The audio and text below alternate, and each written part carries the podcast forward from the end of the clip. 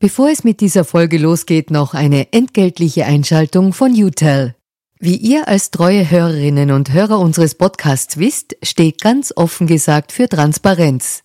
Transparenz, Fairness und Ehrlichkeit sind auch für unseren Werbepartner UTEL sehr wichtig. UTEL bietet Cloud-Telefonie und Rufnummern für Unternehmen und lebt das Wort Fairness wirklich. UTEL will nämlich ihre Kundinnen und Kunden durch Service binden und nicht durch Verträge, also sozusagen der Good Guy unter den Kommunikationsdienstleistern. Weitere Infos findet ihr im Internet. Ihr müsst bei der Suche nur den Namen richtig schreiben. Y, zweimal U, hartes T, dann E und L. UTEL eben. Und warum zwei U im Namen? Ganz offen gesagt, das wissen wir auch nicht. Das fragt am besten ein Teammitglied, weil UTEL beantwortet jede Kundenanfrage. Versprochen. Und jetzt zurück zu ganz offen gesagt.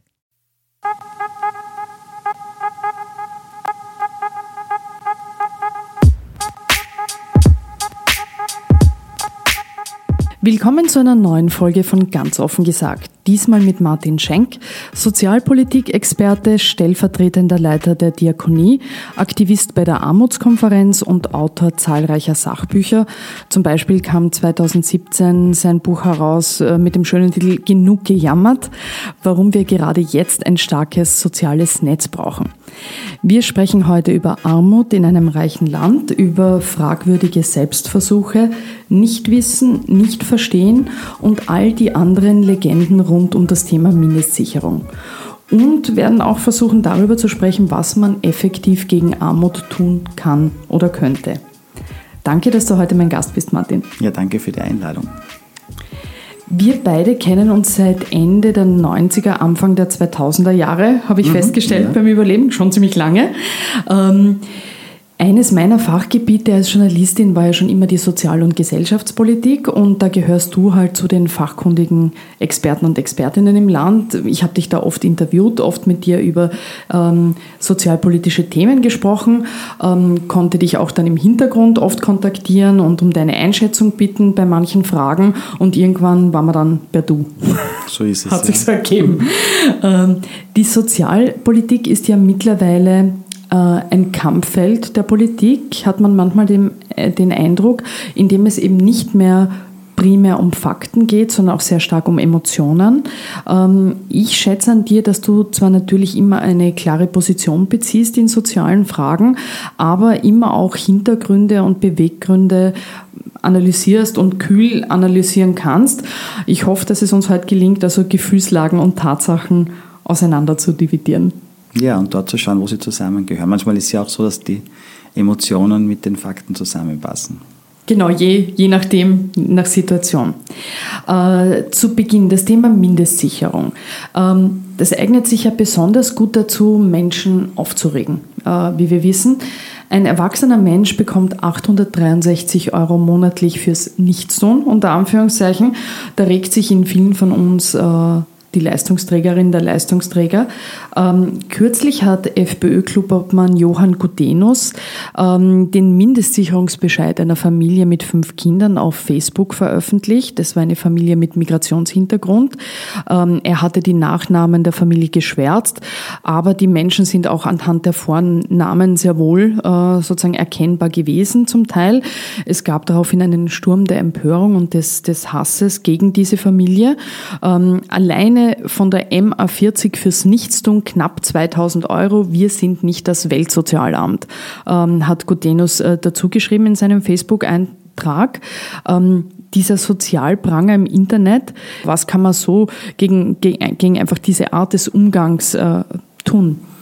Naja, bei so einer Debatte diskutieren wir ja eigentlich schon auch über die Werte, die ja jetzt so in aller Munde sind, über die, die Frage der Werte, unserer Werte als Gesellschaft und auch über das Menschenbild. Weil es gibt so, gab so Grundsätze wie zum Beispiel, mit denen man aufgewachsen ist, eigentlich, die zum Beispiel heißen, wenn jemand am Boden liegt, steigt man nicht drauf oder auch auf die Person noch drauf. Oder wenn jemand äh, am Boden liegt, dann ähm, tut man mal die Hand hinhalten und stellt nicht das Haxel. Das sind so, so einfache Umgangsformen, die man natürlich auch dann sozialethisch oder gerechtigkeitstheoretisch erklären kann, aber die an die man sich halten muss, damit unser Zusammenleben irgendwie funktioniert. Und bei der Familie handelt es sich, glaube ich, um fünf oder ich weiß nicht wie viele Kinder, aber vier, ich glaube, fünf, fünf Kinder. Kinder. Ich gelesen äh, und wenn man das durchdividiert, bleibt pro Person ein bisschen über 200 Euro. Nicht? Also da, da ist so weit zu hupfen nicht so einfach. Und das Zweite ist auch, die Familie muss auch irgendwie eine, einen Aufstock oder Zuzahlung haben, sonst geht sich das gar nicht aus. Das heißt, da muss wer arbeiten. Also es kann sein, dass die Mutter oder der Vater eh irgendeinen vielleicht geringfügigen Job hat, wo sie erwerbstätig sind und die Mindestsicherung zahlt auf, sonst wäre nämlich die Mindestsicherung noch höher, würde nicht irgendein Arbeitsverhältnis vorliegen. Das heißt, das ist noch dazu auch nicht gut analysiert, weil das ist offensichtlich eine Familie, wo Vater oder Mutter eh versuchen zu arbeiten und halt mit dem Geld, das sie da über diesen Arbeitsplatz haben, halt nicht drüber kommen. Es sind aber diese zugespitzten Geschichten über vermeintlichen Missbrauch äh, der Mindestsicherung oder eben über kinderreiche Familien. Da ist das ja jetzt nur ein aktuelles Beispiel. Das erleben wir immer wieder. Ähm, es geht dann um Familien, wo man sagt, die, die wollen abkassieren. Ähm, und es ist dann, ich glaube, das ist ein bisschen so ein modernes äh, Klickparadies auch für unanständigen Krawalljournalismus. Man weiß mit diesen Geschichten, bekommt man halt viele Menschen an der Emotion, die klicken rein und schauen sich die Geschichte an. Ähm, ich finde es allerdings schon nachvollziehbar, abseits dieser emotionalen Ebene, äh, dass es Leute gibt, Menschen gibt, die vielleicht selber kein großes Einkommen haben, die vielleicht 100 oder 200 Euro mehr als die Mindestsicherung verdienen und die da schon einen Unmut entwickeln können, wenn sie immer wieder solche Geschichten lesen in gewissen Medien oder hören. Warum kriegt wer anderer so viel Geld? Ich arbeite hart für dieses Geld. Was sagst du zu diesen Menschen? Ja, wenn es so wäre, sagen wir es wäre so, dass über die Debatte dann diejenigen, die sagen, ich bin eigentlich, komme viel zu kurz und das Beispiel zeigt mir, hey, da ist jemand, äh, der nur ein paar hundert Euro weniger hat und ich habe mein Leben lang gearbeitet, Mindestpensionist Frau, Kinder, Pflege, dann den Ehepartner, gepflegt klassisch und keine Mindestpension. Wenn es so wäre, dass die Leute dann irrsinnig viel mehr hätten nach dieser Debatte, dann könnte man zumindest irgendwie den Sinn darin erkennen. Aber es ist so, wir haben uns angeschaut, die Beispiele Niederösterreich, da war die große Diskussion auch, dass man gesagt hat, man muss die Mindestsicherung in Niederösterreich deckeln. Das waren diese 1500 Deckelungen, die dann der Verfassungsgerichtshof aufgehoben hat. Hat es geheißen, wir machen das wegen den Asylberechtigten. Da gibt es so viele und denen deckeln wir das. Ähm, so wurde das Gesetz durchgesetzt. Wir haben jetzt aber die ersten Zahlen aus Niederösterreich und da sieht man, dass nur jeder Siebente von dieser Deckelungskürzung Betroffener ein Asylberechtigter ist, alle anderen sechs sind Österreicher. Das heißt, die Propaganda oder der, der, die PR-Aussendungen der Parteien waren, es soll die Flüchtlinge treffen. Damit haben die anderen gesagt, na Gott sei Dank uns nicht, passt eh. In Wirklichkeit aber hat es die anderen getroffen. Und ich würde sagen, wenn es dazu geschrieben wird, es trifft doch Alleinerziehende mit zwei Kindern, Familien mit mehreren Kindern, Menschen mit Behinderungen und pflegende Angehörige, das sind nämlich diese sechs anderen, dann hätten die Leute nicht zugestimmt. Also man könnte, ich habe den Eindruck, dass es auch ein Trick ist. Also dass es auch ein, soll ich sagen, ein, ein PR-Trick ist, ein Kommunikationstrick ist, Asyl zu sagen, aber dann bei allen zu kürzen. Weil ich die Kürzungen nie durchbringen würde, würde ich sozusagen die Wahrheit vorher sagen. Und äh, mich erinnert es ein bisschen an, die, an, so, an so Modelle von Trickdieben, sich bei Charles Dickens, der beschreibt das ja, da schickt der, der Oliver Twist, erzählt, er darf nur auf die Straße gehen immer zu zweit. Warum? Weil es muss immer einer ablenken, damit der andere die Geldtasche quasi die aus dem Sackel ziehen kann.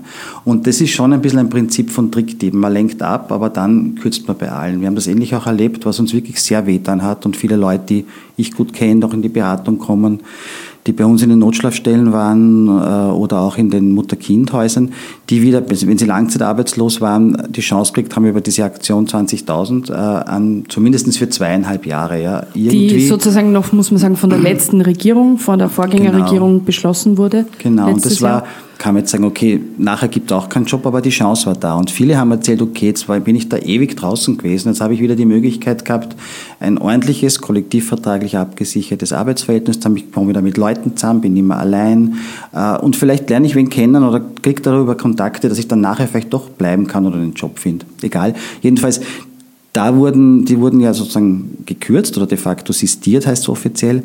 Und zum Beispiel der Fahrtendienst in Salzburg, der hat, da haben eben Leute dann äh, äh, alte Menschen abgeholt und zum Essen gebracht oder halt, wer nicht mehr gehen hat, können Mobilität in, im ländlichen Raum. Das ist, da sind ungefähr zehn Arbeitsplätze weg. Kommuniziert wurde das auch, wir machen ein Ausländersparpaket. Aber der Fahrtendienst war auch im sogenannten Ausländersparpaket drinnen, der nur unter Österreicher trifft. Das heißt auch da wieder dasselbe Prinzip. Ich sage Ausländer, mein aber uns alle. Und äh, wenn es so wäre, dass man denen, denen man Gerechtigkeit versprochen hätte, wegen der Flüchtlinge, dass, die dann auch, dass denen nachher besser geht, dann hätte es zumindest eine Wahrheit, aber es stimmt nicht. Dieses Phänomen, das du grundsätzlich ähm, auch ähm, hier ansprichst, ähm, ist aber eines, äh, korrigier mich, kann mich erinnern, dass wir auch schon in der Vergangenheit äh, darüber diskutiert haben, ähm, dass eben Menschen, äh, gerade wenn es im Bereich von äh, sozialen Sicherungsmaßnahmen um dieses Thema geht und was jemand bekommt vom Sozialstaat, dass es da Menschen gibt, äh, gerade auch die äh, sozusagen vielleicht auch selber ähm, den Sozialstaat gut brauchen können in ihrem Leben und aber äh, dann bei anderen sozusagen auf andere schauen und das Gefühl haben, der sollte es nicht kriegen. Also diese, diese Geschichten das, wenn man so will, ein bisschen das Ausspielen über diese Ebene, über die Sozialpolitik, ist jetzt kein neues Phänomen, oder? Nein, ist nicht, aber jetzt wird es halt sozusagen angewandt, sehr professionell und sehr mhm. Gezielt, glaube ich, und bewusst. Ich bin ja Psychologe von meiner Ausbildung. Das genau, mein, mein ich wollte Grund, sagen, du bist ja Mein Grundberuf genau. und, und ja. diese, dieses Phänomen ist das klassische Phänomen der Neid, weniger der Eifersucht, das ist bisschen ja. anders, sondern des Neides und der Neid wirkt immer so, dass ich, es gibt ein, ein schönes Beispiel eines Films, ich glaube vom Ken Loach oder von einem anderen Regisseur, der beschreibt, wie sich äh, in einer Firma in, in Großbritannien äh, Arbeiter, Arbeiterinnen quasi verhandeln halt um höheren Lohn und dann aber auf die Lohnerhöhung verzichten, weil eine andere Gruppe in, in der Firma, die sie total nicht leiden kann, dieselbe Lohnerhöhung bekommt. Das heißt, die waren dann bereit, auf ihre eigene Lohnerhöhung zu verzichten, nur weil eine, damit, nur weil eine andere Gruppe, damit es eine andere Gruppe nicht bekommt, die sie nicht, nicht ausstehen kann. Und das ist die Grundwirksamkeit des Neides, dass er das eigene Interesse, das eigene Glück, das eigene Bedürfnis quasi sich versagt, äh, nur damit wer anderer sozusagen auch nicht bekommt. Und darum ist sozusagen die, das Gegengift zum Neid ist immer das Genießen können. Also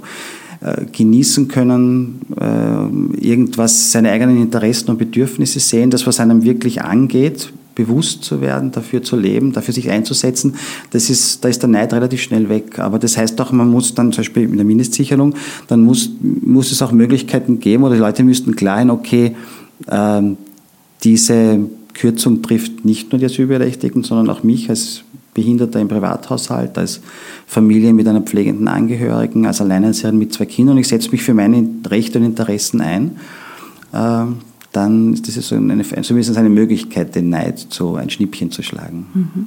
Es ist gerade, ich wollte eh auf, auf diesen Neid ähm, auch kommen, äh, weil ich finde, wenn wir jetzt ähm, äh, das, also was wir gut beobachten können, ist ja, dass es auch teilweise jetzt von, ähm, von Menschen, die es finanziell nicht nötig haben, so einen absurden äh, Neid gibt auf jemand, der Mindestsicherung bezieht. Oder man hat zumindest das Gefühl, es gibt da so Neidgefühle, äh, gerade eben auch bei Asylberechtigten, wo, wo man den Eindruck hat, na, die haben nie was ins System eingezahlt und kriegen jetzt und wir zahlen ins System ein. Ähm, ich habe kürzlich eine, einen Essay in den Salzburger Nachrichten gerade über den Neid als zersetzende Kraft in der Gesellschaft geschrieben und habe da mit einem äh, Psychotherapeuten gesprochen, der Ulf Lukan aus Graz, ich weiß nicht, ob du ihn kennst, der mhm. sich sehr interessant mit diesem Thema des Neides auch beschäftigt. Und er hat äh, eine Ursache für den Neid, gerade auf die Mindestsicherungsbezieher, auf diesen Neid nach unten, hat er äh, so versucht zu erklären. Er hat gesagt, er könnte sich vorstellen, dass das etwas mit der Sozialisationsphase des Menschen zu tun hat, diese Entstehung dieser Gefühle, und hat eben gemeint, wir lernen in dieser Phase, dass wir etwas tun müssen, damit wir etwas bekommen. Etwas zu bekommen, ohne etwas dafür zu tun, wünschen sich viele innerlich. Das ist so wie eine Paradiesfantasie. Wenn jemand anderer diesen unterdrückten Wunsch lebt, halten manche das einfach nicht aus. Ich finde das als Nicht-Psychologin, aber Interessierte, äh, äh, Psychologisch psychologisch sehr Interessierte, äh, finde ich das eine schlüssige Erklärung. Ja, das ist eine schöne Beschreibung. Es sagt, also das, das, was man sozusagen sich selbst verwehrt hat oder selbst nicht leben, das ungelebte Leben, die, das, was einem selbst, also wenn ich immer machen wollte, aber nicht konnte, durfte oder wer andere einem verboten hat. Und wer anderer tut, das ist sozusagen die, die Triebkraft des Neides. Deswegen kann man jetzt sagen, man kann das den Neid moralisch angeben, kann aber sagen, jetzt den auch sozusagen so psychologisch, dann würde ich sagen, der Neid ist sogar was Gutes, weil er zeigt uns auf, es wie ein, wie ein, wie ein Thermometer oder wie ein Anzeiger auf das, was wir für Bedürfnisse und Interessen haben, aber uns nie zugestanden haben, dass wir das eigentlich gern machen wollten. Also er könnte uns auch anzeigen, wenn ich selber Neid spüre, hey, da gibt es was in meinem Leben, das wollte ich immer schon machen. Das ist eigentlich total wichtig für mich. Das könnte für mich eine Entwicklung sein. Ich habe das aber mir nie erlaubt oder vielleicht zwei andere mir nie in meiner Kindheit erlaubt. Und das könnte ja, das Jahr anzuschauen, äh, wird gut tun uns allen. Und das, das löst den Neid massiv. Ich habe das als was fällt mir für ein Beispiel ein? Ich habe ähm, äh, begonnen, äh, in, auf, auf der Streetwork zu arbeiten, neben meinem Studium, eben in Wien mit, in der Gruft. Das war damals so ein kleines Schülerprojekt, wo ich auch dabei war und habe dann in meinem Studium mitgearbeitet und hab, war zuständig für die Jugendlichen, für die Kinder. Äh, Psychiatrie, gegen Jugendamt und eben Wohnungslosigkeit, Wohnungslosenhilfe. Und da hat es totale Konflikte gegeben im Burggarten, dass man dort nicht sitzen darf. Also es war so, es war verboten. Man darf nicht in die Wiese ins Gras hinein. Und es hat aber immer Leute gegeben, die es getan haben. Es war damals Bosnien-Krise, Ding, mhm. die Flüchtlinge aus Bosnien, die setzen sich da rein und wir dürfen es nicht. Und jetzt hätte man können sagen, ja, also moralisch die Ausländerfeindlichkeit und rassistisch und so, aber wir haben es eigentlich, glaube ich, gescheit gemacht von der Reaktion. Wir haben mit den Jugendlichen eine Petition gemacht an die, ans Rathaus, dass man gesagt hat, warum gibt es ja nicht einen Teil des Burggartens frei, wo man sich hinsetzen kann, wo man Fußball spielen kann, picknicken kann, wo man sich reinsetzen darf. Warum ist der ganze Burggarten verboten zu sitzen? Und es hat wirklich geklappt damals. Das, seitdem gibt's ja, kann man sich im mhm. Burggarten auch äh, reinsetzen.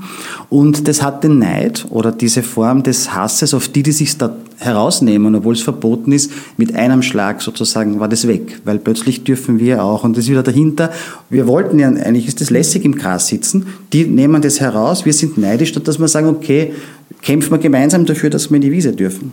Mhm. Also ihr wart das mit dem Burggarten. Wir waren das, ja.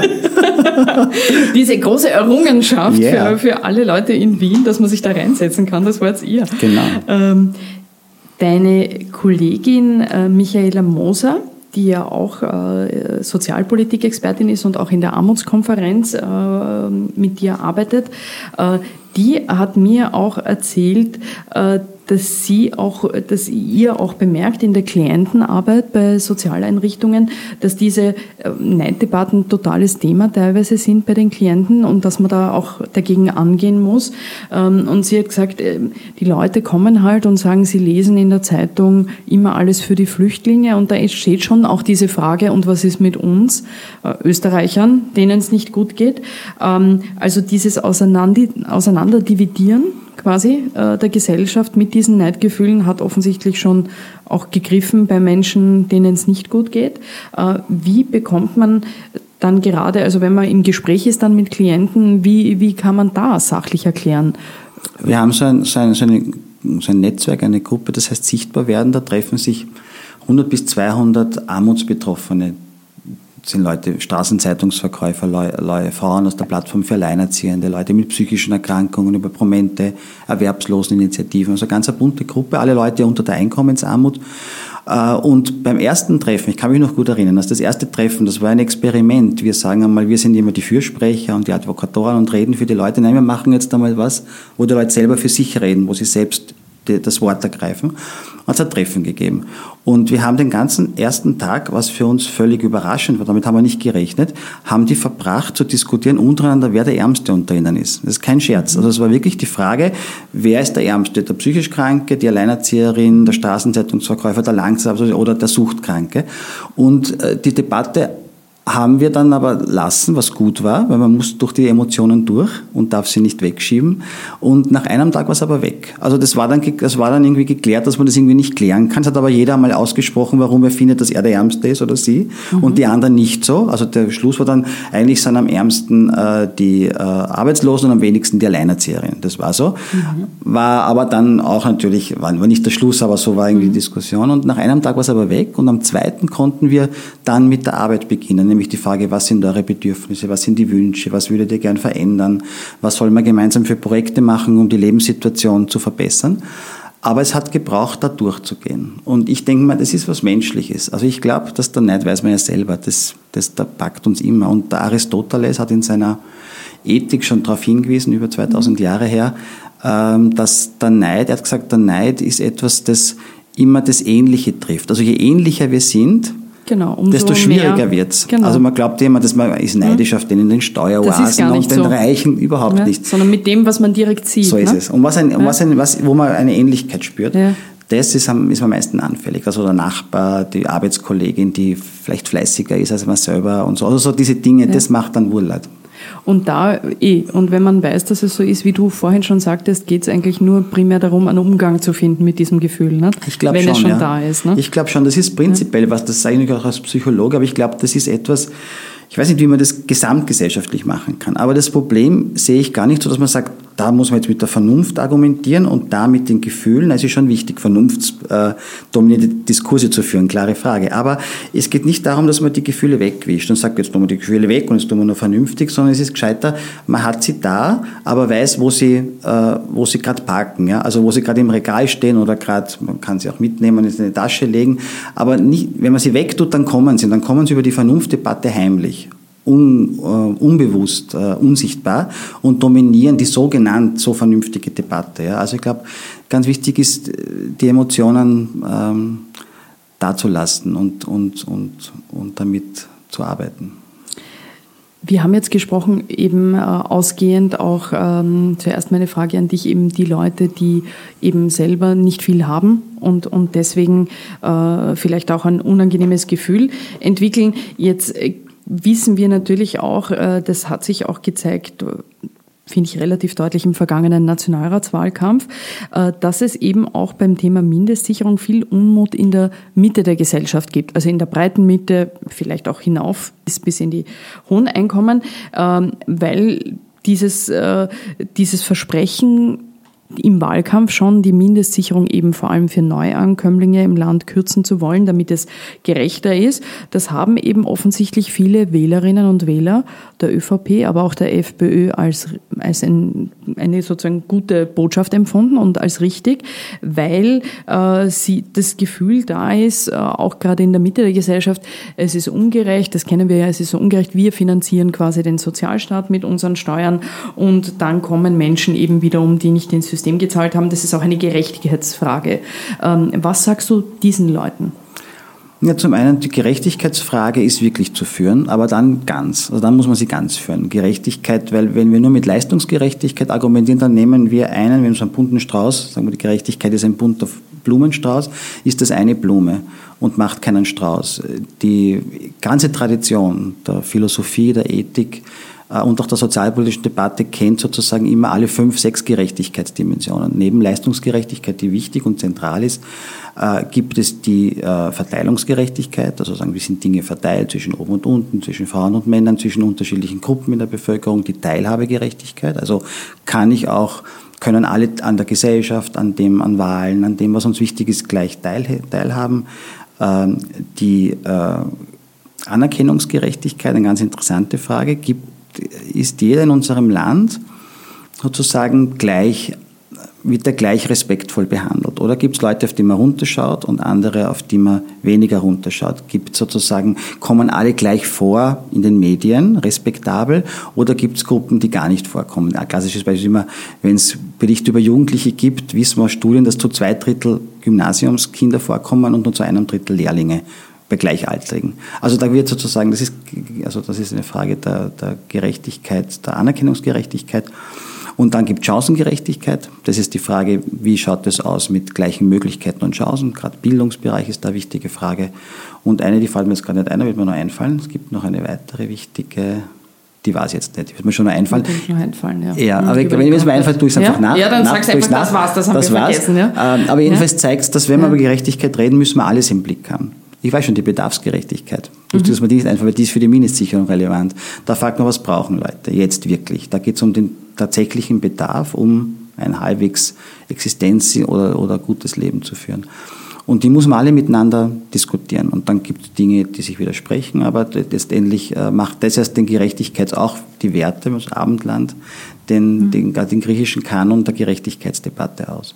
Und bei uns wird sozusagen in der Gerechtigkeitsdebatte, in der politischen immer Eigentlich nur die nur Leistungsgerechtigkeit ein, zurzeit. ein, ein, sozusagen ein anvisiert. Baustein Genau. herausgesucht. Und dann ist die Frage, wie ist das mit. Leistung? Es gibt auch unterschiedliche Traditionen. Es gibt einerseits sozusagen die, die, das Verständnis, dass Leistung äh, immer das ist, äh, wo dann darauf sozusagen, das heißt kommt die Leistung und dann kommt die Belohnung oder die Bestrafung für die Leistung.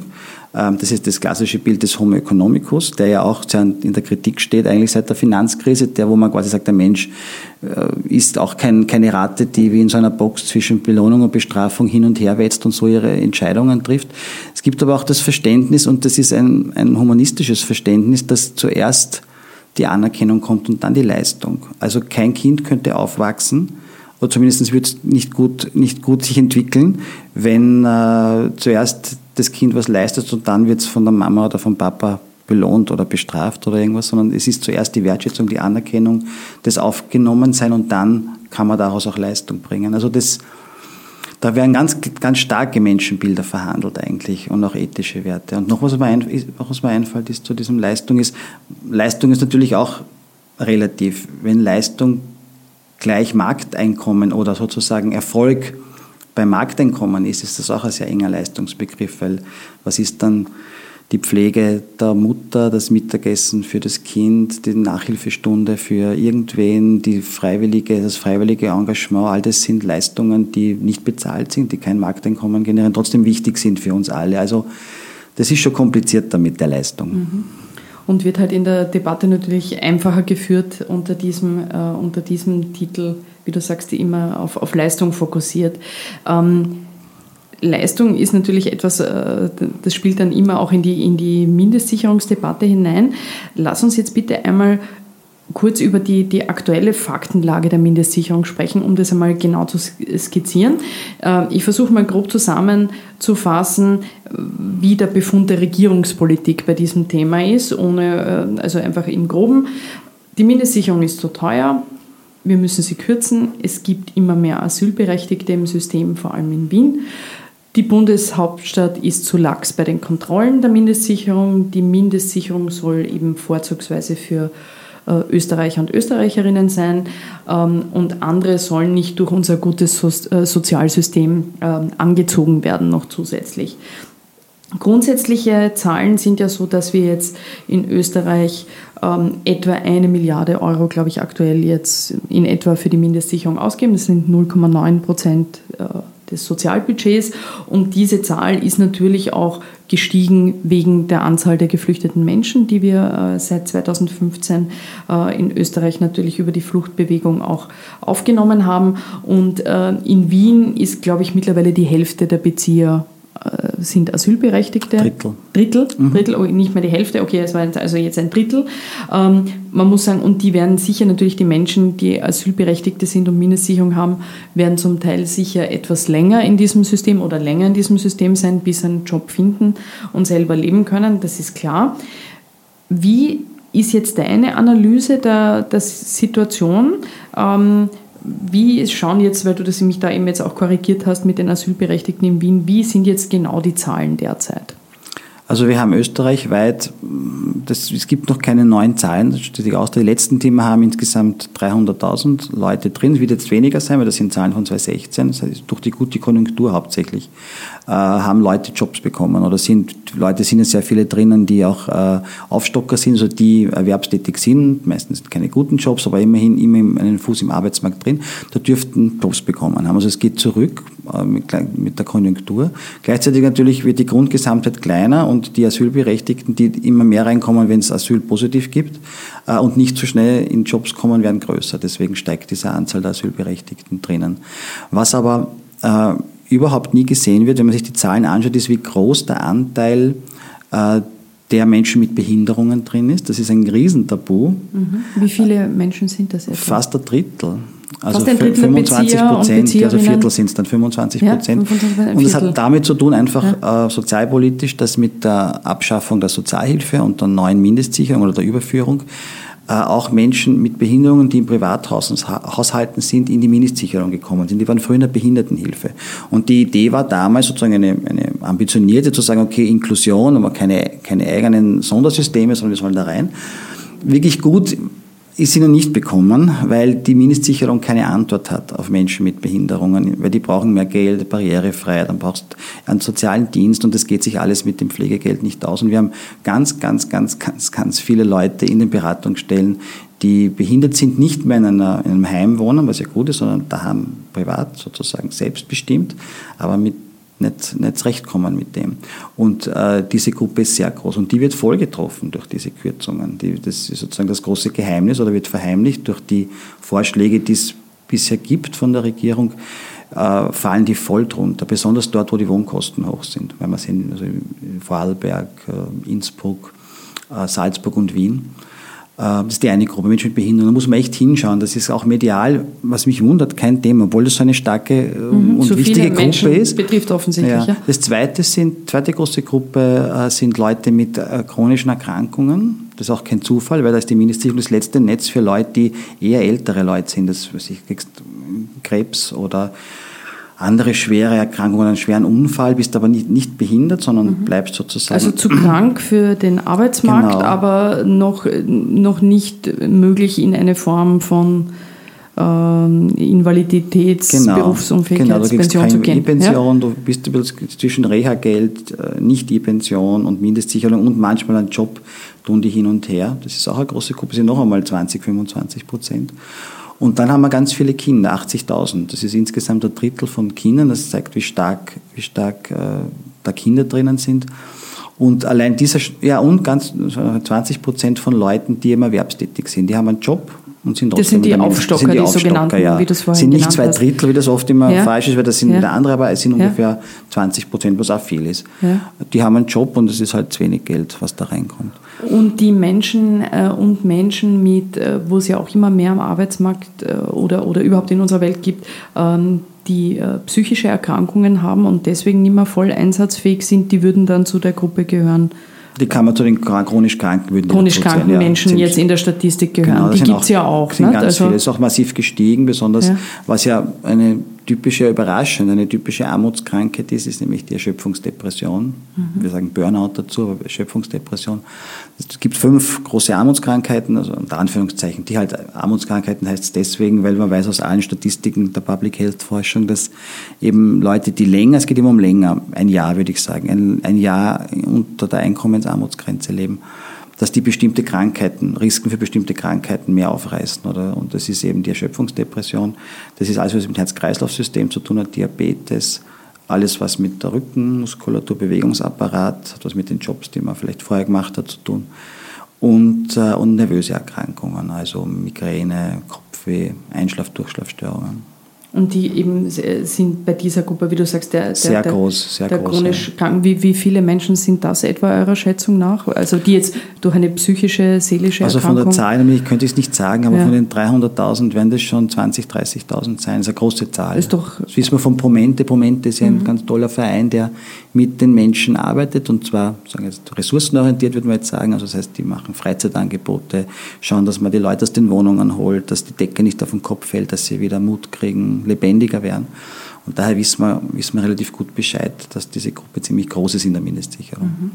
Und wie lange, das ist ja auch immer eine Debatte, ähm, gerade der Gegner der Mindestsicherung, äh, quasi Stichwort äh, soziale Hängematte, man kann es ja kaum sagen, aber äh, also man kommt da nicht mehr raus, die Leute machen sich's gemütlich drin. Wie, wie lange sind, äh, sind Menschen im Schnitt jetzt? Also ich glaube, der Schnitt hat sich ja auch verschoben, der ist ja auch äh, ist ein bisschen raufgegangen. raufgegangen. Ja. Aber ja, ich, ich lasse oft raten, ich unterrichte auch auf der Fachhochschule Soziale Arbeit ja. und lasse immer die Studis raten, eben solche Fragen, wie lange glaubt ihr, sind, sind die Leute drin? Da kommt dann eins Jahre, zwei Jahre, drei Jahre, ja. na acht Monate ist der Durchschnitt. Acht, also es ist etwas gestiegen, ich glaube, es war gestiegen. niedriger, gell? Er ist gestiegen durch die Asylwerber, also Asylbewerber Berechtigten. Ja. Also die, die, die ähm, bringen jetzt sozusagen die Gruppe rauf, weil sie eben länger brauchen, bis sie einen Job haben. Also AMS, glaube ich, hat jetzt gesagt vor ein paar Tagen, dass ja 30 Prozent, glaube ich, haben einen Job, 70 Prozent noch nicht. Mhm. Sie hoffen, sagt der Chef, der Kopf, dass nach nach äh, fünf Jahren 50 Prozent. Das würde sozusagen der Literatur entsprechen, den, den Studien, die man hat. Mhm. Aber, und die drücken den Schnitt drauf.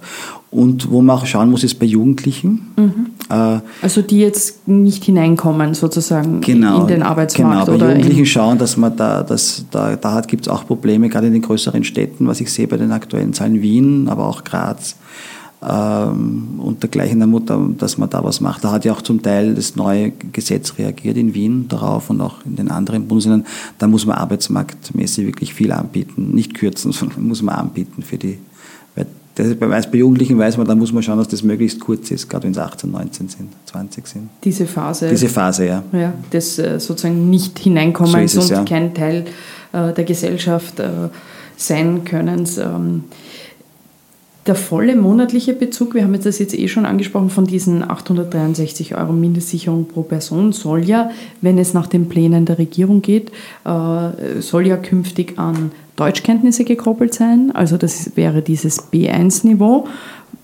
Wenn man sich vorstellt. Koppelung wäre noch super, weil das wären, sind das Modell in Vorarlberg und was ja ganz okay ist oder in Tirol.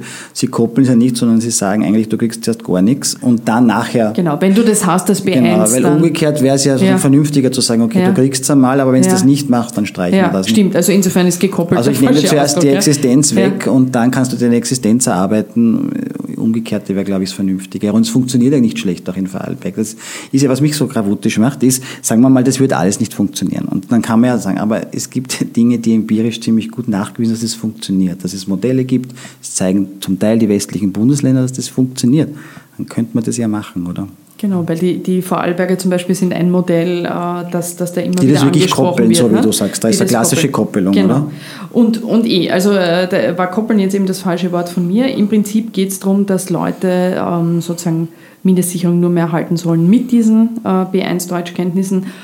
Und da muss man relativ, also meines Wissens nach muss ich sagen, äh, wenn du jetzt Asylwerber oder Asylwerberin bist, dann müsste das eigentlich fast ein Jahr sein, glaube ich, wo du hintereinander deine Kurse gescheit machen kannst, damit du das schaffen kannst. Innerhalb eines Jahres wäre es schon ein, sozusagen eine gute Leistung. Ähm, Das muss man auch mal hinkriegen natürlich. Äh, Pflichtschulabschluss soll natürlich ein, eine, äh, ein, auch eine Bedingung sein, äh, wo man sagen muss, es gibt ja auch Österreicher und Österreicherinnen, es wird jetzt keine so große Gruppe sein, die mit, mit dem vielleicht ein Problem haben könnten und eben eine Wartefrist für äh, EU-Bürger. So ist es grundsätzlich gedacht. Und äh, andererseits hast du ja schon angesprochen, gibt es jetzt weniger Geld fürs AMS gerade auch was Integrationsjahr betrifft, ähm, das ja eingeführt wurde erst letztes Jahr, aber eben auch was Förderungen für Deutschkurse angeht. Du hast verschiedene Betroffene aus, aus euren, euren Erfahrungen äh, schon genannt. Ähm, aber was äh, kosten jetzt, kann man das irgendwie einschätzen, die Folgen von Kürzungen im untersten sozialen Netz, wie es die Mindestsicherung ist? Also wenn man sagt, okay, dann kann es geben mehr Kriminalität, es kann geben Radikalisierung, gerade äh, bei gewissen Gruppen, es kann mehr kranke Menschen geben. Ähm, Gibt es da irgendeine Einschätzung, was, wenn man sich einerseits im System quasi was erspart über die Mindestsicherung, was dann an Folgekosten auf den Sozialstaat oder die Gesellschaft kommen könnte? Ja, eigentlich wissen wir da einiges. Da gibt es an sich sozialwissenschaftlich eine große Tradition, das zu erforschen. Das ist natürlich eine Frage, die wichtig ist für Politikgestaltung und für Governance. Was passiert, wenn ich eine Maßnahme mache oder wenn ich sie nicht mache? Was kann da für Man hört Wirkungen? nur nie über diese Kosten. Ne? Ja, es gibt Oder? beim Wohnen zum Beispiel ganz, sozusagen gar nicht Studie, sondern die Erfahrung jetzt aus Niederösterreich. Nach der Deckelungskürzung haben alle Beratungsstellen von Zwettl äh, bis Wiener Neustadt äh, uns erzählt, dass äh, Leute ihre Wohnung aufgeben mussten, weil sie mit dieser Deckelungskürzung ihre Miete nicht mehr bezahlen konnten und in feuchte, schlechte, schimmelige Wohnungen gezogen sind. Also die erste Folge ist, die Wohnsituation verschlechtert sich gerade für Familien, die die Miete nicht mehr äh, halten können. Und es waren auch viele Geschichten, wo es gesagt haben, ja, weiß ich, da habe ich halt eine Wohnung gefunden, die war zwar urschlecht, aber hat nur 200 Euro gekostet, aber der Mieter hat gesagt, na, machen wir keinen Mietvertrag, oder? Das geht so. Dann sagen die Leute unter Druck, ist ja kein Freiheitsverhältnis, dann Armut, äh, natürlich ja, was wieder andere Probleme nach sich zieht. Also Wohnen ist wichtig. Warum ist Wohnen wichtig? Weil es äh, erstens was zu tun hat mit deinem Selbstbewusstsein, mit, dass du wo daheim bist, dass du wo sicher bist. Und wenn Kinder sind, heißt es, die haben keinen Ort zu lernen, keinen sicheren Ort für die Schule. Und wenn es feucht und schimmelig ist, geht es auf den Atemwegsapparat. Das wissen wir, das hat Atemwegserkrankungen zur Folge, wenn man das nicht äh, rasch behebt. Das Zweite, was passiert, habe ich schon die Kinder gesagt, ist diese, was ich Chancentod bezeichnen würde. Kinder brauchen zum guten Aufwachsen, was brauchen sie? Sie brauchen Vertrauen, sie brauchen äh, Förderung, sie brauchen aber auch Existenzsicherung, weil sie immer Sicherheit brauchen. Bonding, also das ist der Psychologie, die Frage, wie entstehen Beziehungen zwischen Mutter, Vater und seinem Kind. Diese Bonding, dieses Bonding ist einfach ganz zentral die Existenzsicherung. Das wissen wir aus der Armutsforschung seit eh je, ja? Seit Maria Jaroda eigentlich. Ähm, und äh, wenn ich die Existenzsicherung, die Familie unsicher ist, dann wirkt es sofort auf die Kinder, haben so ein, sind so sensibel, wenn die Mama Angst hat oder der Papa Sorgen hat. Mama und Papa hören auch nicht mehr so gut zu, ja, wenn man sich Sorgen macht, ob man am nächsten Tag die Miete zahlen kann, ob man äh, die, die, Schulsachen für die Kinder beraten kann. Mama und Papa machen sich Sorgen, wenn es einen Schulausflug gibt und man weiß, man kann es fürs Kind nicht zahlen. Das spüren die Kinder sofort. All das hemmt Entwicklungen. Österreich ist eh nicht so super beim, bei den Aufstiegschancen von Kindern aus unteren Einkommen, da schneiden wir immer so lala durchschnittlich ab. Also das wird sich verschlechtern. Und beim Wohnen, Gesundheit, das dritte ist Gesundheit, gesundheitliche Auswirkungen habe ich schon angedeutet mit den, mit den feuchten Wohnungen. Wir haben jetzt in äh, aktuelle Studie aus, äh, aus London von der, von der von, äh, wie heißt der, Reeves, Aaron Reeves, die dort große Ökonomen, Ökonomen und Public Health Forscher sind, die haben sich angeschaut, wie haben sich die Kürzungen der Wohnbeihilfe ausgewirkt in Großbritannien und sind draufgekommen, dass in den unteren zwei Dezilen, also die ärmsten 20 Prozent der Bevölkerung, diese Kürzungen zu einem Anstieg der Erschöpfungsdepression um 10 Prozent geführt hat. Das sind sehr harte Daten. Das ist ein schöner, schöner, da muss man aufpassen. Wir Wissenschaftler sagen immer gern schön, wenn Dinge äh, sehr gut argumentiert sind, weil es ist kein schönes Ergebnis. Aber es ist im Journal für Epidemiologie erschienen, wer es nachlesen mag. Äh, die, also man sieht, das hat Folgen, das ist nicht wurscht. Und was, man, was Politik nicht denkt, ist, dass wenn ich in einem Ressort, das heißt, was ich, das Ressort heißt Mindestsicherung, was mache, dass das mit den anderen Ressorts schon was zu tun hat. Also dass es nicht so ist, ich mache im Ressort Mindestsicherung was und das bleibt dann dort. Nein, das schlagt im Ressort Gesundheit auf, im Ressort Wohnen und im Ressort Bildung. Man muss diese Dinge zusammendenken, weil wir Menschen auch nicht uns in Ressorts aufteilen, sondern wir sind eben ganz und das trifft Menschen ganz. Es gibt ja auf der anderen Seite auch immer wieder die Debatte des, äh, um den sozialen Missbrauch, gerade auch bei der Mindestsicherung. Ähm, das ist eine häufig geäußerte Sorge oder auch Behauptung. Jetzt gehen wir einmal davon aus, dass man Missbrauch grundsätzlich wurscht welcher Förderung oder welches Systems nur dann zu 100 Prozent verhindern kann, wenn man das Sozialsystem abschaffen würde. Äh, und das will ja wohl keiner, sagen wir einmal. Wie hoch schätzen jetzt Experten wie du derzeit den Missbrauch der Mindestsicherung ein? Weil ich weiß, es gibt immer so Überlegungen zwischen also wenigen Prozenten, sozusagen im niedrigen Prozentbereich. Aber wie hoch ist es realistisch und was kann man auch gegen diesen Missbrauch tun? Es gibt ja an sich, meines Wissens nach, gibt es ja Kontrollmechanismen, aber könnte man da, äh, könnte man die auch äh, sozusagen vernünftiger gestalten, um dies, diesem Einwand, den es ja durchaus gibt, etwas entgegnen zu können? Also von allen Zahlen, es schwankt, was aus der Sozialstaatsforschung zwischen 0,5 und 2 Prozent. Je mhm. nachdem, was über die Hartz-IV-Studie, Hartz Hartz-IV-Studie, ja. das waren, glaube ich, 1 Prozent. Ja. Äh, was auch interessant ist aus diesen Sozialstaatsstudien, ist, dass je, je mehr es um das letzte Netz geht, desto geringer wird der Missbrauch. Er ist höher bei den Sozialversicherungsleistungen, interessanterweise. Wenn's, warum? Weil die ganz unteren Leistungen immer MINS testet, also bedarfsgeprüft sind. Das heißt, du musst da halt äh, dein Auto und dein Vermögen und dein Sparbuch und Ding. Also es wird, das gibt es in den anderen Leistungen nicht, darum ist da offensichtlich ein bisschen einfacher. Äh, was man auch immer mitdenken muss bei dieser Missbrauchsfrage, äh, ist, es gibt auch die andere Seite, nämlich die sogenannte Non-Take-up, also das, das nicht, die Nicht-Inanspruchnahme, die ist umgekehrt proportional zum Missbrauch, nämlich je geringer, je weiter unten das soziale Netz ist, desto höher der Non-Take-up. Äh, in Österreich haben wir die letzte Studie gemacht, wir sind gerade einer dabei, kann noch nicht viel verraten, mit dem Europäischen Zentrum eine Neuauflage dieser Studie zu machen. Wir werden es nächstes Jahr, glaube ich, fertig haben und präsentieren. Äh, bei der letzten, die ist fünf Jahre her, war es so, dass die Non-Take-up Rate bis zu 50 Prozent war. Also das heißt, man kann mich auch erschrecken als Sozialpolitiker, dass eigentlich noch einmal die Hälfte mehr Anspruch hätte auf die, diese Leistung, aber sie aus tausenden Gründen, aus Scham, weil man sich geniert, weil man sein Vermögen, sein Häusl am Land oder seinen Grund einsetzen muss, weil man aufs äh, Dorfamt äh, gehen muss und dort die Sekretärin natürlich persönlich kennt und schon gar nicht der sagen will, hey, ich bin arm.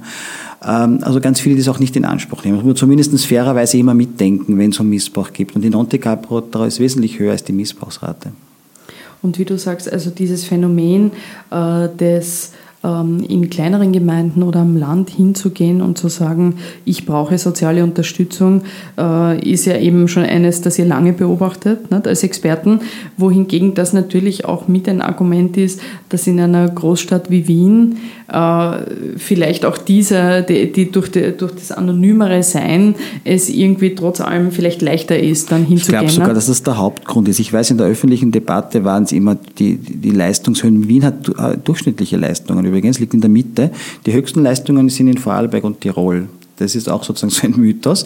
Die höchsten Mindestsicherungsleistungen hat Vorarlberg und Tirol. Wien liegt in der Mitte. Also müssten alle nach Vorarlberg und Tirol gehen, wenn es um die Frage der Höhe ginge. Und ist es in, ist in, in so. Vorarlberg und Tirol ist es wahrscheinlich höher, weil es mehr fürs Wohnen gibt? Ne? Ja, aber, auch, Wohnen aber, auch, andere Leistungen. Okay. Also ja. Spiel, weiß, weil in Wien ist es für die Kinder erhöht genau. worden, ne? ja, aber insgesamt okay, kommt es durchs Wohnen. Ja, und dann auch, weil, weil, weil äh, Vorarlberg und Tirol ähm, immer wieder äh, das, das, das, die sogenannten Hilfen heißt das oder besonderen Hilfen. Also zum Beispiel, wenn du Diabetes hast und du brauchst eine Diät, ja, äh, und das kostet was, wenn du plötzlich umstellen musst, dann ist Vorarlberg und Tirol so tendenziell eher, dass sie sagen, okay, das geben wir der Person, weil sie klug denken und sagen, die Folgekosten sind noch höher, wenn der jetzt, da jetzt seine Diabetes nicht behandelt, haben wir noch mehr Kosten. Mhm.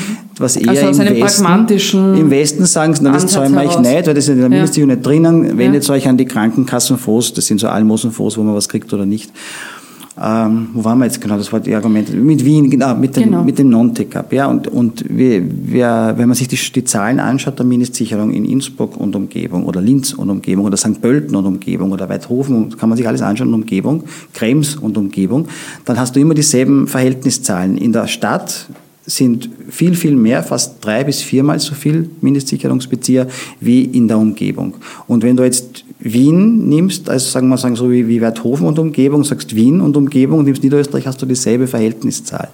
Das heißt, man könnte soziologisch, jetzt rein soziologisch, den, die These aufstellen, dass die hohe Anzahl einer in Wien sich in erster Linie auf das sozusagen offensichtlich sozialstrukturelle Verhältnis 1 zu 4, 1 zu 5 bezieht, das immer zwischen Stadt und Land ist. Wird, andere Gründe werden schon auch dabei sein, klar, das Signal, wir in Wien sozusagen kürzen euch nicht, war sicher ein Grund auch. Aber nicht zu unterschätzen, dieses sozialstrukturelle Stadt-Land-Verhältnis, gerade im unteren Bereich bei Armutsbetroffenen. Ein großes Problem der Mindestsicherung ist ja auch, also neben diesen ganz unterschiedlichen Regelungen, die es natürlich in den Ländern gab, die sich dann entwickelt haben, wie du gesagt hast, und da hast du ja immer auch gesagt, wie andere Experten, dass es natürlich grundsätzlich gescheit gewesen wäre, eine Bundeslösung zu haben, aber das war ja schon äh, sozusagen zu Beginn der Mindestsicherung 2010 eine Debatte. Ähm, ein großes Problem der Mindestsicherung ist ja allerdings auch, dass sie quasi als das unterste Netz Probleme abfangen soll, die ja vorher in den Systemen passieren nicht? oder die dann sozusagen äh, abgefedert werden sollen. Also kann man sagen, alles was am Arbeitsmarkt, im Bildungssystem, im Gesundheitssystem, wo es Probleme gibt oder wo Menschen dann äh, irgendwie nicht mehr zurechtkommen, das äh, landet dann in, in, in, die, in dieser untersten Regelung. Ähm, was könnte man tun, äh, nämlich jetzt auch gerade wenn wir uns überlegen, dass ja auch angekündigt ist, die, äh, sozusagen das Arbeitslosengeld neu zu regeln, dass es künftig äh, länger für, für Menschen, die länger einzahlen, ein längeres Arbeitslosen, äh, sozusagen auch mehr gibt und, und länger.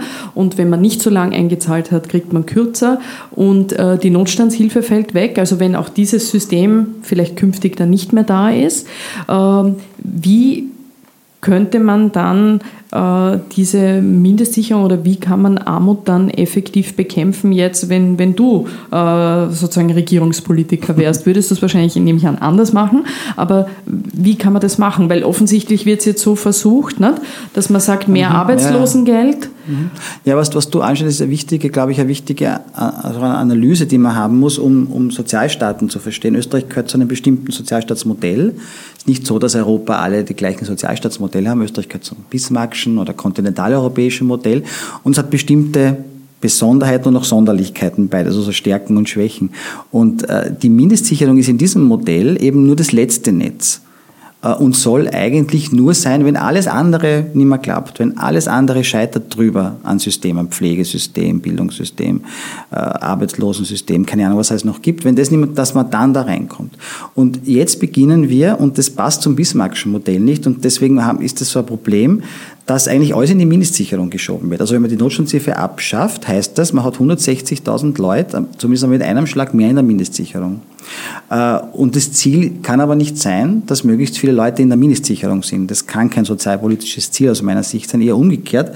Man sollte schauen, dass möglichst wenige, wenige in der Mindestsicherung, mhm. mögliche, genau, möglichst wenige reinkommen. Das heißt, es geht um diese präventive Ar äh, Arbeit, die die Stärken des Bismarckschen Modells sind im Vergleich zum Skandinavi äh, zum, zum angelsächsischen Modell zum Beispiel.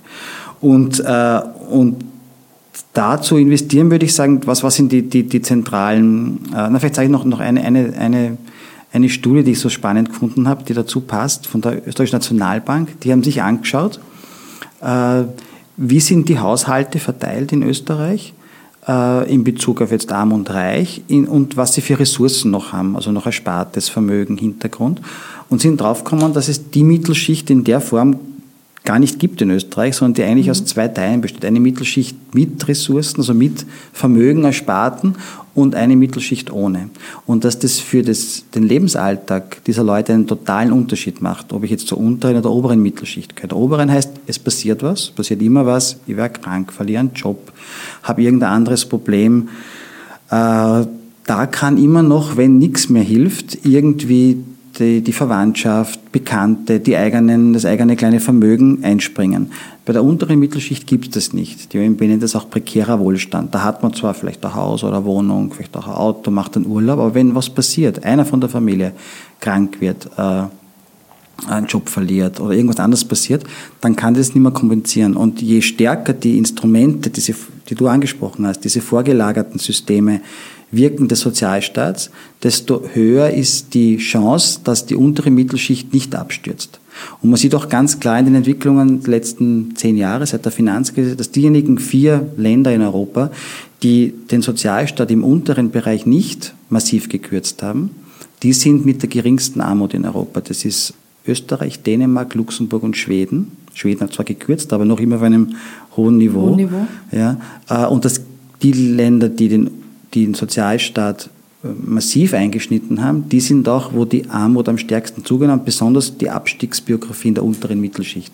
Und das finde ich eine interessante Analyse, äh, um zu verstehen, äh, warum zum Beispiel Hartz IV in Deutschland so viele Abstiegsbiografien erzeugt hat, weil es quasi sozusagen die vorgelagerten, noch stärker grundrechtsorientierten Systeme für die untere Mittelschicht sozusagen prekär gemacht hat. Und deswegen wie, muss man sagen, jetzt den Umkehrschluss, dass diejenigen Staaten nicht die am meisten für die Armen tun, sind die, die am wenigsten Arme haben, sondern die, die am meisten für die untere Mittelschicht tun, sind die, die am wenigsten Arme haben. Und das wäre eben äh, Investitionen äh, in, in das Bildungssystem, genau. in den Was Arbeitsmarkt, hilft der unteren Mittelschicht massiv? ins Gesundheitssystem. Genau, ist Bildung das wäre sozusagen zentral. eine Bildung ist ganz zentral. Ich Bildung als zentralstes klar. wahrscheinlich das, fast Motiv. Das zahlt in die Chancengerechtigkeit ein, unseren Gerechtigkeitsstrauß, die Bildung, äh, dass das Leute aufstiegs, Also das kann man können. aus euren, äh, ja. aus euren Studien kann man das ablesen. Das zweite ist Wohnen, was du gesagt hast. Wohnen ist ganz zentral, weil das äh, macht so einen großen Anteil vom Haushaltsbudget. Das heißt, wenn ich leistbares Wohnen habe, sozialen Wohnbau, hilft das auch wieder diesen unteren Mittelschichten. Wobei man sagen muss, Österreich ist ja da äh, sehr gut im internationalen Vergleich, Stimmt, doch noch ja, immer, oder? Schon. schon. Im Vergleich also wenn, wenn, ich, wenn ich in Brüssel bin oder so, bei irgendwelchen Konferenzen ist immer die erste, also wenn Österreich irgendwie drankommt, ist immer sozialer Wohnbau, ist das, was, was gut ist. Also, also Dänemark wird dann fürs Pflege und ich weiß nicht, die Skandinavier für das und Österreich ist immer Wohnen. Ja. Da sind wir scheinbar wirklich gut. Es ist ja ein Problem, du hast jetzt da schon ganz äh, eben auch schon definiert, was, was sozusagen die, die Mitte der Gesellschaft angeht, aber ein Problem, also äh, ist, glaube ich, im Umgang mit, mit Armut oder Armutsphänomenen dieses Unwissen und dieses Nicht-Verstehen, auch gerade von, äh, von, von vielen Leuten, ähm, äh, gerade auch von Menschen in politischen Entscheidungsfunktionen, was, äh, was sozusagen Armsein bedeutet, weil das eigene Leben doch fernab dieser Realitäten stattfindet. Kannst du ganz kurz und praktisch erklären, äh, so dass jeder versteht, was Armut in einem reichen Land wie Österreich ist und wer arm ist in diesem Land? Naja, wenn du unter die Einkommensarmutsgrenze fällst, das ist nochmal eine Geldgrenze. Da passiert einmal noch gar nichts. Wenn du Wo liegt Eigentums, die derzeit genau? Ja, die liegt bei 1100 Euro. Also wenn du da drunter fliegst, okay, jetzt kommt, kann man da auseinander, wenn du Eigentumswohnung hast, Unterschied, ob du Mietwohnung hast, ob, dein, ob deine Eltern dir helfen können oder nicht, alles macht wesentlichen Unterschied. Deswegen schaut man sich noch was Zweites an, nämlich wie sind die Lebensbedingungen. Also wenig Geld haben ist das eine, aber wie schauen jetzt die tatsächlichen Lebensbedingungen aus? Und wir sprechen dann von Armut, wenn das beide zusammenkommt. Wenig Geld haben und unter schwierigen, schlechten, bedrückenden Lebensbedingungen zu wohnen. Das kann heißen, eine schlechte, feuchte, schimmelige Wohnung, überbelagt, viele Leute, äh, ganz schwierige Schwierigkeiten zu haben, sich ähm, Schulsachen, Bildungssachen zu leisten, auch Gesundheitskosten zu leisten, nicht sich erholen zu können, also keine Erholungsphasen zu kennen, äh, sich, wenn was kaputt wird, nicht äh, ersetzen können, Waschmaschine, Geschirrspüler, aber auch andere Dinge, kleinere Dinge.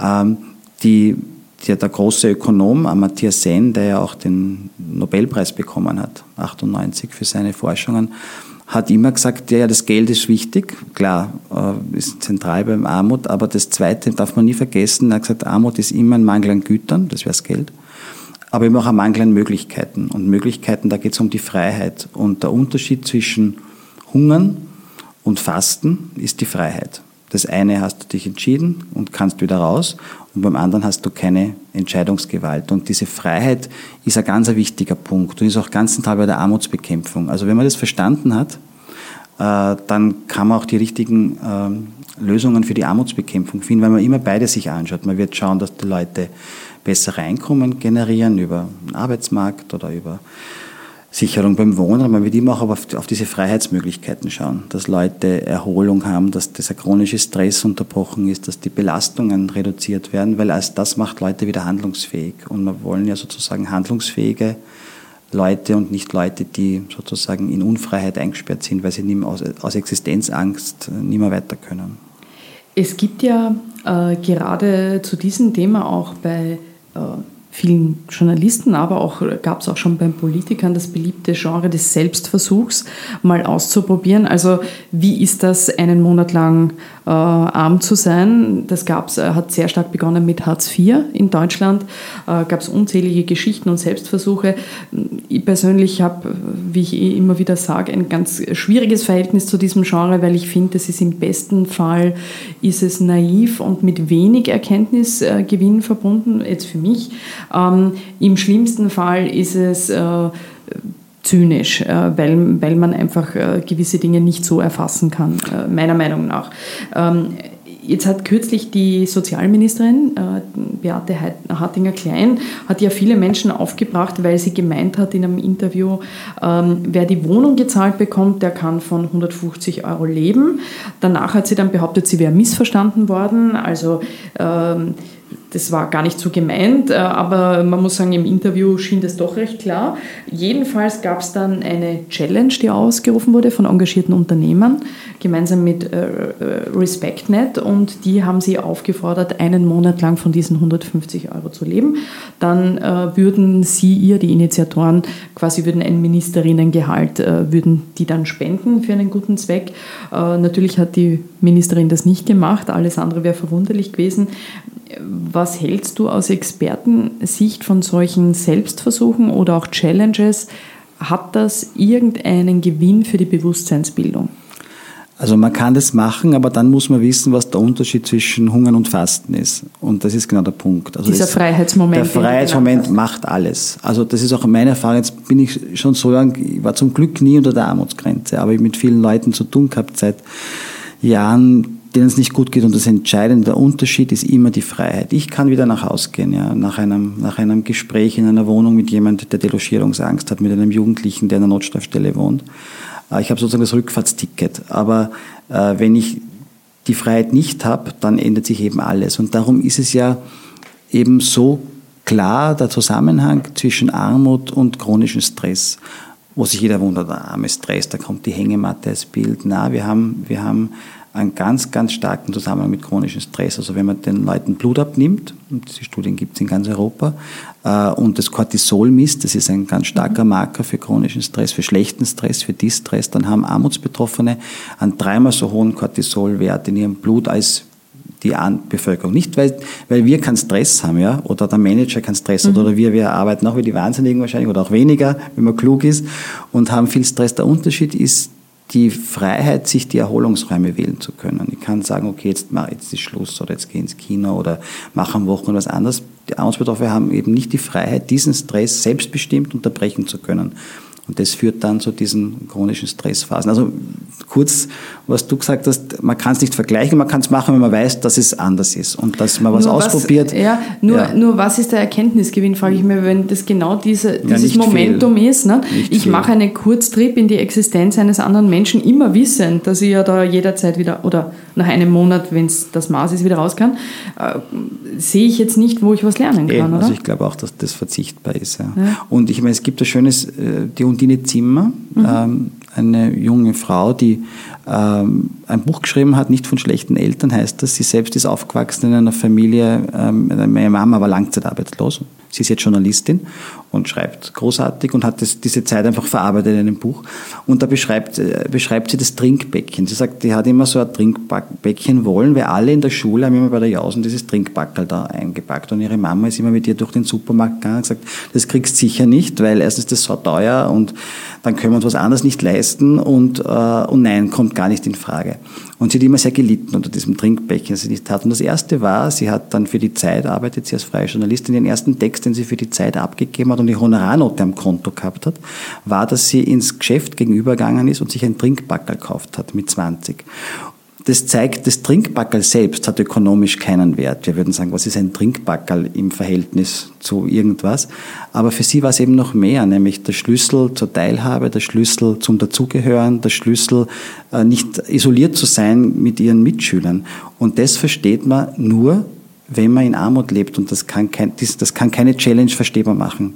An diesem, und sie sagt doch selber in diesem Buch, der Unterschied war immer, es macht einen Unterschied, ob ich ein Trinkbackerl kaufen kann und die Freiheit habe dazu oder ob ich gar nicht die, die, die Möglichkeit oder die Entscheidungsfreiheit darüber habe. Mhm.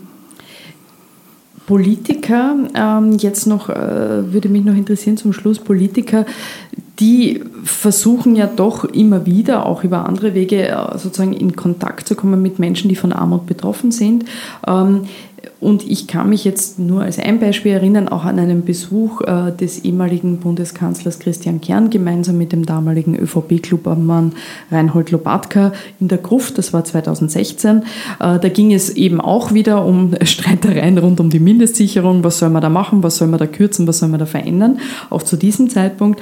Und dort haben sich die Politiker dann Geschichten angehört von Menschen, ähm, schienen auch durchaus äh, teilweise bewegt von, von diesen Geschichten Geschichten und dann geht man aber wieder raus natürlich äh, und danach haben sie weiter das Gleiche diskutiert wie davor eigentlich. Also die Debatte hat sich dadurch nicht geändert. Ähm, was rätst du Politikern oder Politikerinnen im Umgang ähm, mit Armut, äh, wenn man mit armutsbetroffenen Menschen zu tun hat?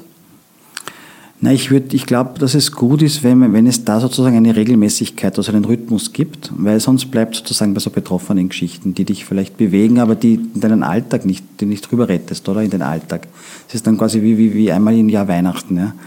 Aber äh, wichtig ist der Rhythmus und da gibt es auch ganz interessante Beispiele in anderen Ländern, in den Niederlanden, die haben sozusagen die Betroffenenräte eingeführt oder äh, Formen versucht, auch so Art äh, soll ich sagen, äh, Gruppen eingeführt, wo es sozusagen einen Austausch gibt mit Armutsbetroffenen am Arbeitsmarktservice, am Sozialamt, in der Gesundheitsbereich. Wir haben ja solche Vor ein bisschen so Patientenanwaltschaft. Es gibt ja so Vorbilder, Ombudsmann, auch die Volksanwaltschaft versucht es. Aber dass Betroffene selbst auch ihre Interessen, ihre, ihren Alltag, ihre Geschichten anbringen können und zwar in einer Form, die nicht zufällig ist das fehlt in Österreich. Also wir sind überhaupt relativ spät, das gehört auch zum Bismarckschen Sozialstaat, zu seinen Schwächen, dass er äh, eher paternalistisch ist und, äh, und nicht so sehr vertraut seinen Bürgern und Bürgerinnen in der Selbstständigkeit.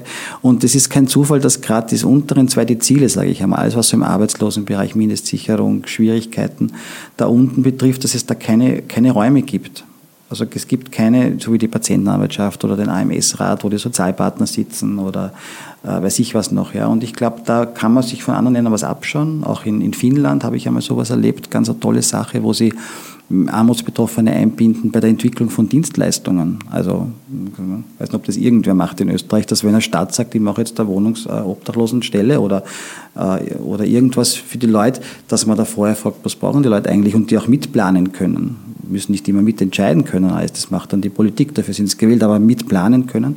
Also da gibt es viele Möglichkeiten, diese Bürger-Bürgerinnenbeteiligung zu verstärken und nicht Schluss zu machen, nur wenn man arm ist, dass das plötzlich als Bürger nicht mehr, äh, dass du nichts mehr zum Sagen hast.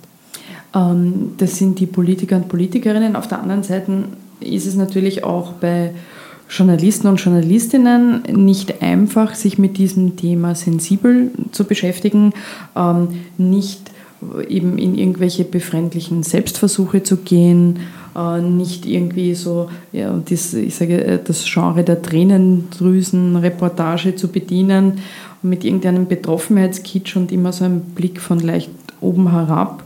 Ähm, was rätst du uns, äh, Journalistinnen und Journalisten, wie sollen wir ähm, einen Umgang pflegen, also finden oder pflegen, der ja auch eigentlich sozusagen unserer Aufgabe gerechter wird, dass wir, dass wir einfach auch die Menschen zu Wort kommen lassen und äh, ebenso mehr sie selbst äh, aus der Situation sprechen lassen. Ja, ich glaube, was ich finde, was, was das Tolle, was Journalismus kann, übrigens mit anderen Genres, sage jetzt Genres, vielleicht auch nicht Journalismus sagst, ich sage jetzt Genre, da dann, wie zum Beispiel auch, wird jetzt komisch finden, auch die Musik zum Beispiel, Teile der Musik, also gerade nicht nur die Folkmusik, aber auch Popmusik erzählen ja auch Geschichten. Und ich finde, Journalismus ist das Tolle, der kann auch Geschichten erzählen, nicht dieses fade Innenpolitik, er sagt, sie sagt oder so, sondern Geschichten zu erzählen. Und ich finde, das wäre doch eine, eine ganz super vornehmste Aufgabe. Und da kann man, das ist aber auch nichts Moralisierendes, da kann ja auch alles vorkommen, was eben in der Welt vorkommt. Leute auch in, ihren, in ihrer äh, Gespaltenheit, ja, wie wir alle, sind das auch Armutsbetroffene, sind so und so und machen.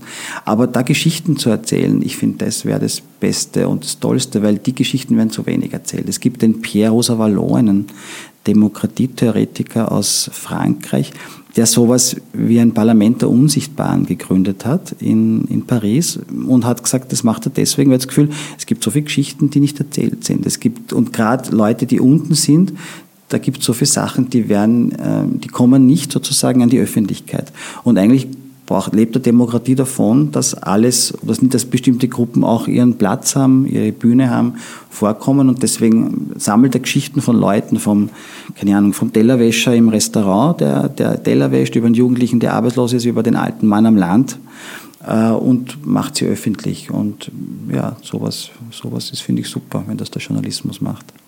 Haben auch gesehen bei der Mindestsicherung, ja, die Debatte war ja schon, da glaube ich, hat schon ein Jahr getobt und niemand ist auf die Idee, ganz wenige sind auf die Idee gekommen, die Betroffenen einmal zu fragen.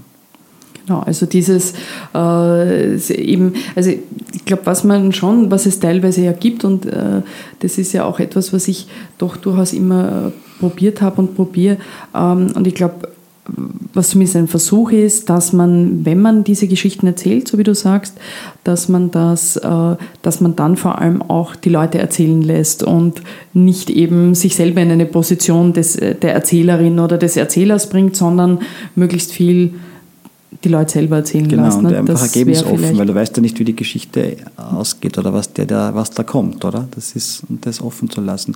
Und ich glaube schon, dass das die Leute auch gern lesen. Man muss sagen, jetzt soll ja auch gelesen werden. Also ich, vielleicht liege ich da ganz falsch, bin nicht im Journalismus, das weißt du besser, aber ich habe den Eindruck, ich merke es nur an die Geschichte, also wenn es sozusagen Reportagen gibt, in der in einer sehr, sehr spannenden äh, Weise und äh, über einen Mensch einfach erzählt und dass das schon hoch hohe Klickraten hat, oft geteilt wird und dass es viele Reaktionen gibt auf das.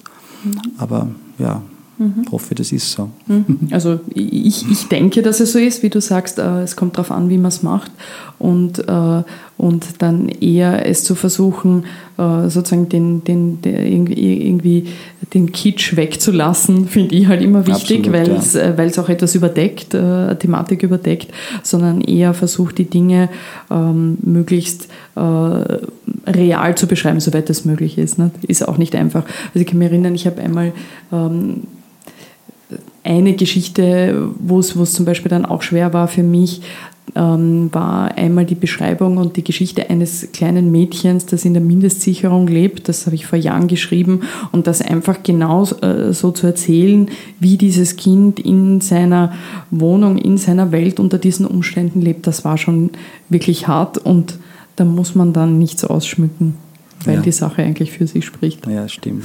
Und das tötet, ich meine, jede, jede gut, entweder die Moral oder Sozialkitsch, beides tötet und ja.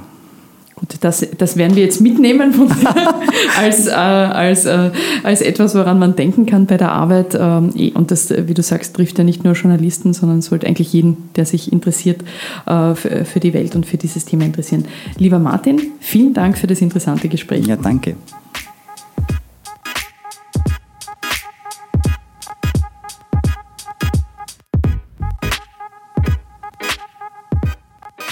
Das war's wieder für heute. Vielen Dank fürs Zuhören. Bitte schickt uns euer Feedback und wenn es gefallen hat, gebt uns doch 5 Sterne auf iTunes. Bis zum nächsten Mal bei Ganz offen gesagt.